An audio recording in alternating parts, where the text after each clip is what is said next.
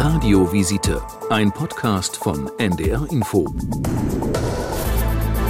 Kopf, Rücken- oder Gelenkschmerzen, wenn es irgendwo zieht und zippt oder wehtut, da greifen viele von uns schnell zu Schmerzmedikamenten. Die Auswahl an verschreibungspflichtigen und rezeptfreien Mitteln, die ist groß. Allzu leichtfertig sollte man aber nicht zugreifen, denn jedes Medikament hat Nebenwirkungen. Darüber habe ich mit dem Neurologen Professor Hartmut Göbel, Chefarzt an der Schmerzklinik Kiel, gesprochen und gefragt, wann sollte man dann überhaupt zu einem Schmerzmittel greifen? Schmerzmittel sind dafür gedacht, dass sie kurzfristig auftretende Schmerzen stoppen können. Man spricht ja auch von Painkiller, dass sie also Schmerzen, die episodisch auftreten im Alltag, dass man damit schnell zurechtkommt. Das können sein Spannungskopfschmerzen, das können Migräneattacken sein, Rückenschmerzen, solche Schmerzen, die wir also alle kennen, vorübergehende Schmerzen also. Das sind nicht für den Dauergebrauch gedacht. Schmerzmedikamente, die man über Selbstmedikation ohne Rezept bei der Apotheke bekommt, die haben auch nur eine Wirkdauer in aller Regel von etwa drei bis vier Stunden. Und da sieht man auch schon, dass sie also praktisch gezielt eingreifen sollen der Schmerz geschehen und in Hoffnung, dass damit dann das Schmerzproblem für diesen Tag äh, gestoppt ist und nicht eben ein Dauerschmerzproblem dann eben damit zu meistern ist. Wie findet man überhaupt das richtige Mittel gegen den Schmerz, den einen gerade plagt? Ganz wesentlich ist, ich sollte nicht einen neu aufgetretenen Schmerz einfach mal so mit einem Schmerzmittel versuchen zu betäuben, sondern ich sollte eigentlich wissen, wenn Schmerzen episodisch auftreten, die ich kenne, was bei vielen Schmerzen ja der Fall ist, zum Beispiel bei Migräne, bei Spannungskopfschmerzen, die laufen ja schon über Jahre, Jahrzehnte vielleicht ab und da kenne ich mich mit aus. Neu aufgetretene Kopfschmerzen oder Schmerzen wie noch nie, die sollten immer ärztlich abgeklärt werden. Und wenn man jetzt solche Kopfschmerzen hat, die immer wieder episodisch auftreten, dann gibt es ja im Wesentlichen eine kleine Gruppe von Medikamenten. ASS, die Acetylsalicylsäure oder Typ Aspirin, dann das Ibuprofen, das Diclofenac und das Paracetamol. Damit erschöpft sich eigentlich schon die Gruppe der in der Selbstmedikation eingesetzten Medikamente. Die unterscheiden sich etwas von der Wirkschnelligkeit. Ibuprofen ist etwas schneller als ASS, etwa in Viertelstunde, halbe Stunde kommt da die Wirkung. Dafür ist aber auch die Wirkung dann schneller weg. Die Wirkdauer bei Ibuprofen etwa drei Stunden, bei ASS Paracetamol etwa vier Stunden. Und damit haben wir auch schon ein Problem. Habe ich länger wirkende Schmerzen über vier, acht Stunden, den ganzen Tag oder drei Tage, dann machen diese Medikamente auch schon Probleme, weil ich sie sehr häufig einnehmen muss, um überhaupt eine Schmerzlinderung zu bekommen.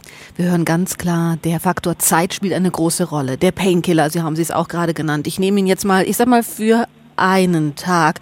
Wann wird's denn kritisch? Wann sagen Sie, nee, jetzt nicht nochmal nachlegen, sondern nachgucken lassen?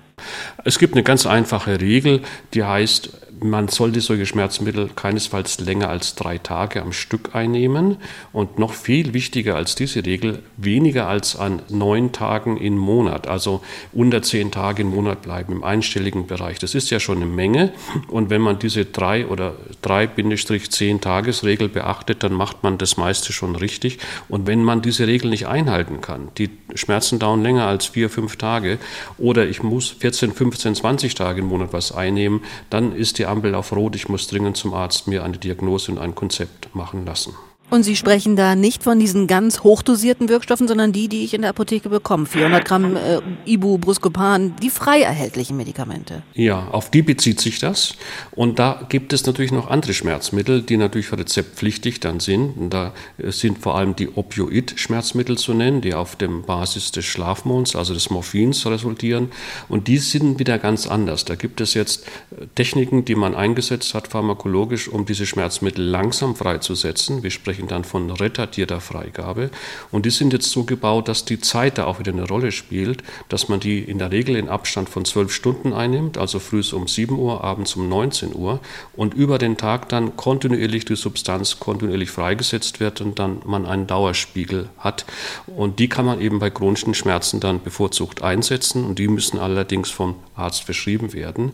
Wichtig ist nur, dass diese Opioide auch nicht bei allen Schmerzen wirken, sondern nur einen gewissen Teil und man deswegen auch wieder differenzieren muss, für welchen Schmerz man welche Schmerzmittel verwendet. Und da ist man ja auch schon in der ärztlichen Beratung und ein Arzt, eine Ärztin steht einem zur Seite. Äh, was passiert denn, wenn man Schmerzmittel zu lange nimmt? Sie haben gesagt, da sieht man die Wirkung sehr schnell schon.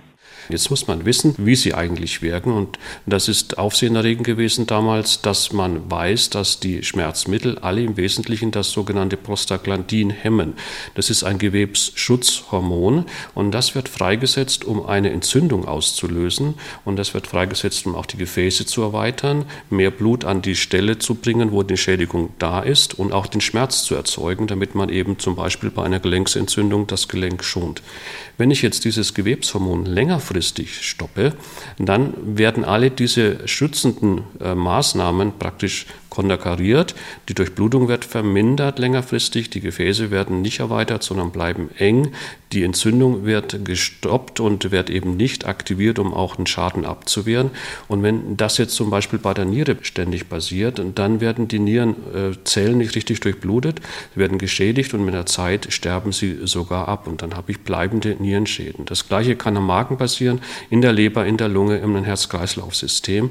Und das Problem ist eben gravierend, wenn ich dann Dauerschmerzen mit solchen Schmerzmitteln alleine behandle und längerfristig solche Dinge einsetze. Jetzt Ihrer Erfahrung nach, Sie beraten ja auch viel zu diesem Thema, wie häufig werden Schmerzmittel denn falsch eingenommen? Das ist leider eine stille Epidemie, das muss man so nennen. Wir kennen aus den Statistiken, dass jeder Mensch in Deutschland im Mittel einmal pro Woche ein Schmerzmittel einnimmt. Das heißt, wenn Sie jetzt kein Schmerzmittel einnehmen, muss Ihre Nachbarin schon zwei solche Tabletten pro Woche einnehmen.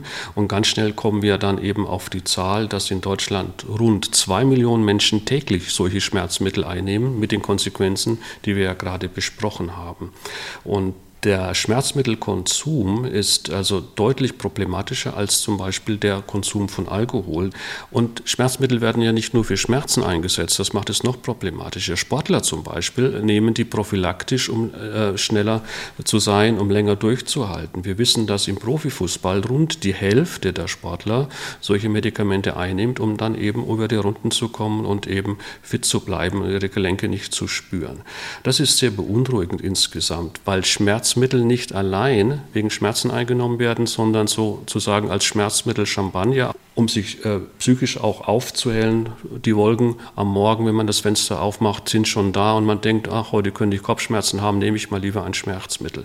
Deswegen ist es so wichtig, dass man aufklärt, dass man weiß, dass man Schmerzmittel nur konzentriert, äh, fokussiert einsetzen soll und wenn man Dauerschmerzen hat, dass man hier ärztlich sich unbedingt beraten lassen sollte. Herr Göbel, darf man eigentlich Schmerzmittel kombinieren wild durcheinander? Ganz wichtig ist, dass man früher, als man noch nicht wusste, wie Schmerzen eigentlich entstehen, so Schmerzmittel nach dem Gießkannenprinzip gebaut hat. Da hat man von allen möglichen Substanzen ein bisschen was reingetan. Also zum Beispiel Schmerzmittel, Wirkstoffe kombiniert, ein bisschen ASS, ein bisschen Paracetamol, dann noch ein bisschen Kotein dazu, Koffein und früher auch noch Barbiturate, Schlafmittel, um den Menschen äh, müde zu machen. Das hat gravierende Folgen gehabt, weil man dann natürlich abhängig wird, sich daran gewöhnt und die Schmerzmittel Schmerzmittel auch zu niedrig dosiert sind, mit der Folge, dass man immer mehr am Tag einnimmt. Ich kenne heute noch Patienten, die jeden Tag 30 Tabletten solcher Kombinationsmedikamente einnehmen und immer denken, jetzt nehme ich doch schon so viel, es wird immer noch nicht besser. Hier muss man warnen, weil man so viel nimmt, wird man immer schmerzempfindlicher. Ganz kurz erklärt, wie das passiert. Der Körper versucht, eine mittlere Schmerzempfindlichkeit aufrechtzuerhalten, so ähnlich wie er versucht, die Körpertemperatur auf 37 Grad zu halten. Ist es zu kalt, fange ich an zu frieren. Ist es zu warm, fange ich an zu schwitzen. Und so ist es auch mit den Schmerzmitteln. Nehme ich zu viel ein, wird die Schmerz Empfindlichkeit reduziert, der Körper erhöht jetzt die Schmerzempfindlichkeit. Lässt die Wirkung des Schmerzmittels nach, habe ich eine erhöhte Schmerzempfindlichkeit für zehn Tage, wenn ich über dieser Schwelle bin, weil nämlich das geht sehr träge. Die Folge ist, dass ich am nächsten Tag schon wieder Schmerzen verspüre und so nehme ich immer mehr und wir stecken in diesem Teufelskreis des Medikamentenübergebrauchskopfschmerz, der ganz viele Menschen betrifft. Man schätzt in Deutschland rund zwei bis drei Millionen und auch da ist es sehr wichtig, dass ich weiß, dass ich Schmerzmittel ganz kontrolliert und nach einem Konzept einnehmen sollte. Was hilft denn außer Medikamenten, wenn man halt Schmerzen hat und die nicht los wird? Ganz wichtiger Punkt, Schmerzmittel sind eigentlich nur so eine Art Feuerlöscher. Die sollten eigentlich nur dann eingesetzt werden, wenn ich in einer akuten Situation bin. Wir brauchen aber vorbeugenden Brandschutz, wenn ich das Bild benutzen darf. Wir müssen alles dafür tun, dass Schmerzen möglichst wenig auftreten, ihre Intensität gering bleibt und auch die Häufigkeit eben möglichst reduziert ist. Und da ist das Stichwort Vorbeugung. Da gibt es viele Konzepte, Wissen, Information. Man muss sein Leben anpassen, man muss sein Verhalten ändern, die Ernährung anpassen. Sport ist gut gegen Schmerzen, reduziert die Schmerzempfindlichkeit. Schlafrhythmus, Tagesplanung sind wichtige Themen. Aber auch psychische Mechanismen wirken auf den Schmerz. Behandlung von Angst, Depression, Schlafstörungen und auch die Erwartungen, die man hat im Alltag, sollten auch evaluiert und berücksichtigt werden. Und dann gibt es eine Reihe von vorbeugenden Medikamenten heute, die man einsetzen kann, um den Schmerz vorauszugehen und nicht immer erst dann hinterher zu laufen, wenn er schon wieder da ist. Und diese Konzepte, dieses Wissen gibt es bei Schmerztherapeuten, die es mittlerweile in Deutschland ja auch gibt an vielen Stellen. Und da kann man sich dann speziell beraten lassen und ein entsprechendes therapeutisches Konzept aufbauen lassen. Radiovisite, ein Podcast von NDR Info.